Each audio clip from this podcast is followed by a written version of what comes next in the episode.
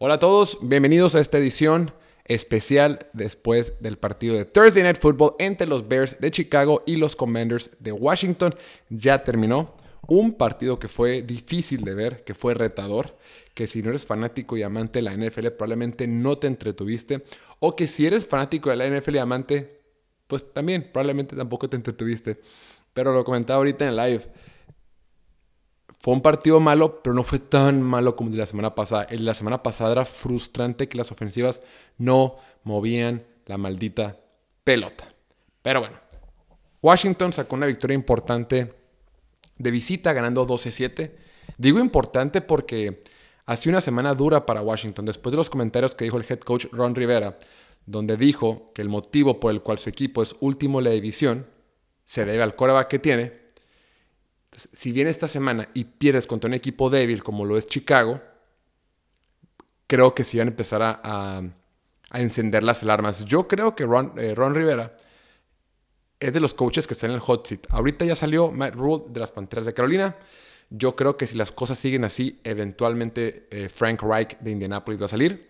Pero Ron Rivera, lo hemos comentado en otros lives, también tiene mucha probabilidad de salir si el equipo no da, resultados o si juega como jugó hoy. Hoy ganaron, pero no convencen, pero no te deja tranquilos. Igual que Indianapolis la temporada, igual que Indianapolis la semana pasada. Indianapolis sí, le ganó a Denver, perfecto, pero no dejó a nadie tranquilos, te deja mucho, más bien con muchas más dudas. Otra vez la ofensiva de, de, Washington tiene problemas para poner buenas series ofensivas, tiene problemas para proteger a Carson Wentz. Otra vez estuvieron pegando un montón. Eh, tuvo tres golpes al coreback, tres sacks esta defensiva de Chicago, eh, muchas presiones. O sea, los errores que vemos constantemente con esta ofensiva de Washington hoy se replicaron. Carson Wentz no puede mover la pelota por aire. Completó 12 de 22 pases. Para 99 yardas, 0 touchdowns, 0 intercepciones. Un día, si no hubiera estado Carson Wentz y hubiera estado Taylor Henneke, hubiera sido al menos lo mismo. Lo que sí hay que reconocerle a este equipo es lo bien que está corriendo el novato Brian Robinson. Brian Robinson fue la estrella de Washington, por decirlo de alguna manera. Terminó con 60 yardas, un touchdown y tuvo una carrera largo de 16 yardas. Claro, el touchdown que tuvieron fue en una serie ofensiva donde Chicago decidió regalar la pelota a los, a los Commanders muy cerca de la anotación. ¿Qué manera de cómo se le cae el balón a Velus Jones, el receptor de Washington? O sea, el tipo mide horrible la pelota, se pone debajo de ella, completamente norteado, completamente perdido, le cae en la cara, o la quiere atrapar, pero se está cayendo como de lado. Totalmente errores de balance, eh, no sé, patético. Y solo así pudimos ver un touchdown de los Commanders. Intentaron irse por dos puntos eh, para tener una ventaja de,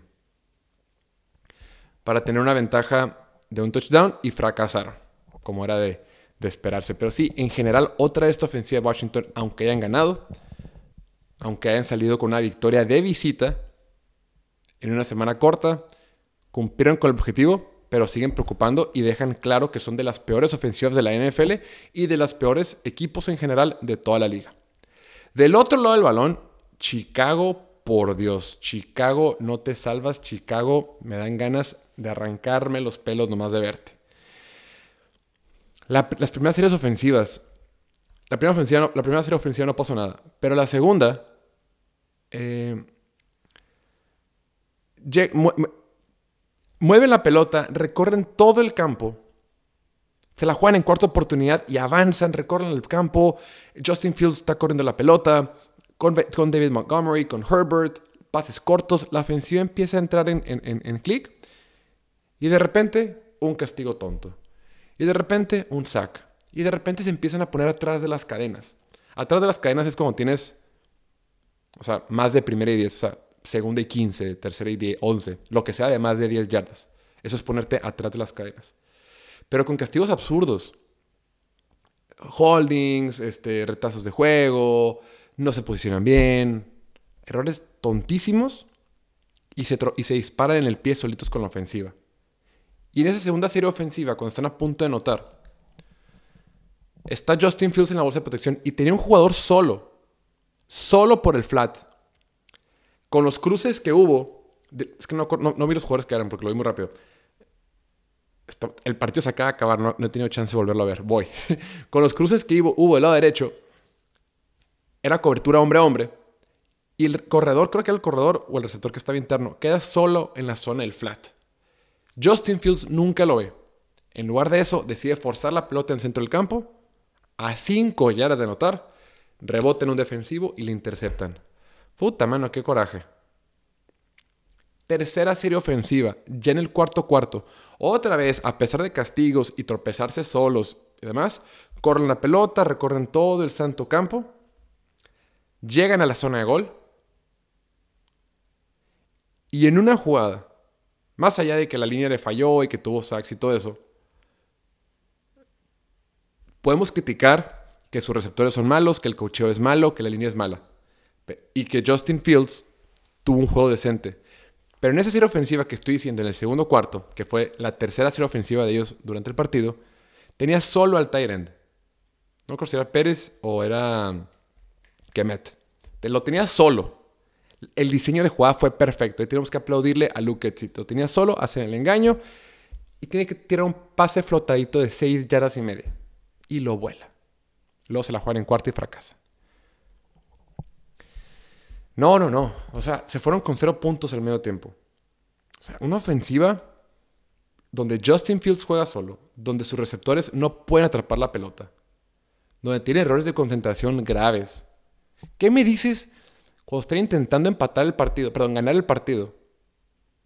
En el cuarto cuarto, se la juegan en cuarta y once. Se la juegan en cuarta y once de la yarda 43 de Washington. Quedan dos minutos y fracción. Cuarta y once. Y tienen retraso de juego. Hazme el chingado favor. Retraso de juego, güey. Se hacen cinco yardas para atrás. Es cuarta y 16. Justin Fields lanza un pase que quizás se iba a quedar corto. Pero el receptor no la puede atrapar si le cae las manos, güey. O sea, esa serie de jugadas en este ratito encapsula lo que es Chicago. Están pidiendo un milagro de Justin Fields, tienen errores de concentración en el coach y en el equipo, y tienen receptores que no saben atrapar, agregados a una línea ofensiva que no puede bloquear. E-, esa serie ofensiva también le hicieron un fumble a Justin Fields y recuperó David Montgomery. Justin Fields necesita muchísima ayuda, no solo de línea y receptores, sino el staff de cocheo. Requiere mejor apoyo de quienes están arriba. Pero él también tiene que mejorar. Él también tiene que ser más certero y él también tiene que tomar mejores decisiones cuando tiene la pelota en sus manos. Ojo, vemos el talento que tiene. ¿Viste el brazo que mostró en ese Hail Mary antes de irse al medio tiempo? El tipo demostró que tiene un cañón en el brazo. ¿Viste el pase que tuvieron para anotar el touchdown? que fue de 40, de 40 yardas, que le puso a, Pérez, Dante Pérez. Hermoso el pase, en el hombro externo, donde solo su receptor la puede atrapar. Y le están pegando en la cara. Hermoso el pase. El talento lo tiene. La bronca es la toma de decisiones. Y obviamente el entorno que tiene, ¿no? Y luego esa correa que tuvo es magnífica. Es donde te das cuenta, güey, el talento ahí está. Esa correa que tuve 39 yardas, donde se puede haber salido, pero rápidamente tiene el olfato de saber, ¿sabes qué? No, güey, va a ser por dentro. Y avanza 39 yardas y coloca a su equipo para anotar. Es cuando dices, güey, ese tipo, es, ese tipo puede ser como Lamar. Ese tipo puede ser mejor que Kyler Murray. Él no es chiquito, el tipo es, grande físicamente. Y luego ya llegan a la zona de gol. Malas decisiones, errores, y ese pase que se le cae al receptor, que fue a Darnell Mooney. Qué padre que la semana pasada Darnell Mooney anda bajando pases con una mano y todo eso, pero ahorita, cuando más se necesita, la pelota la atrapó adentro del touchdown, pero eh, se, le medio cae y la recupera una vez fuera. O sea, el triunfo estuvo en las manos del receptor. De todos modos, haya ganado quien haya ganado, estos dos son dos de los peores equipos de la NFL. Estos dos son dos de los candidatos a escoger en el top 5 de la próxima, del, próximo draft. Ve nada más. Ve nada más estos números. Washington convirtió dos de 11 veces en tercera oportunidad. Chicago 5 de 13. Washington tuvo un total de 214 yardas.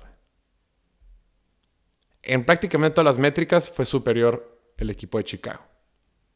La única que no fue en los puntos, que es lo más importante. Lo que son primeros y dieces, terceras oportunidades, yardas, eh, yardas promedio por jugada, yardas por tierra, yardas por aire, eh, tiempo de posesión. En todos fue mayor Chicago, excepto en los intercambios de balón y en los puntos totales. No sé, me, quedo con un mal sabor de boca con estos dos equipos. No sé qué va a pasar. Eh, son dos situaciones diferentes. Yo creo que Chicago lo bueno es que ya tiene resuelta la posición de quarterback, pero requiere mucha ayuda.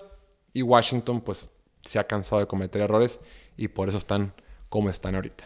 Pero bueno, hasta aquí lo dejamos por esta ocasión. Fue, una, fue un resumen breve. No olviden, el domingo, en lo que termina el partido del Sunday Night, tenemos una cita. Vamos a vernos a través de YouTube y a través de TikTok Live. Vamos a tener el show de Domingueando, donde recapitulamos toda la actividad que hubo de la semana 6 de la NFL, todo lo que hubo el domingo. Ahí platicamos en lo que termina el Sunday Night. Te cambias a YouTube. Eh, vamos a estar platicando de cómo vimos los partidos del, domingo. Y nada, no olviden seguirnos en YouTube, suscribirse a nuestro canal y seguirnos en Instagram, Twitter, TikTok, Facebook y aquí en el podcast también. Pero bueno, ahí lo tienen. Que estén muy bien. Cuídense mucho. Nos vemos a la próxima. Chao, chao.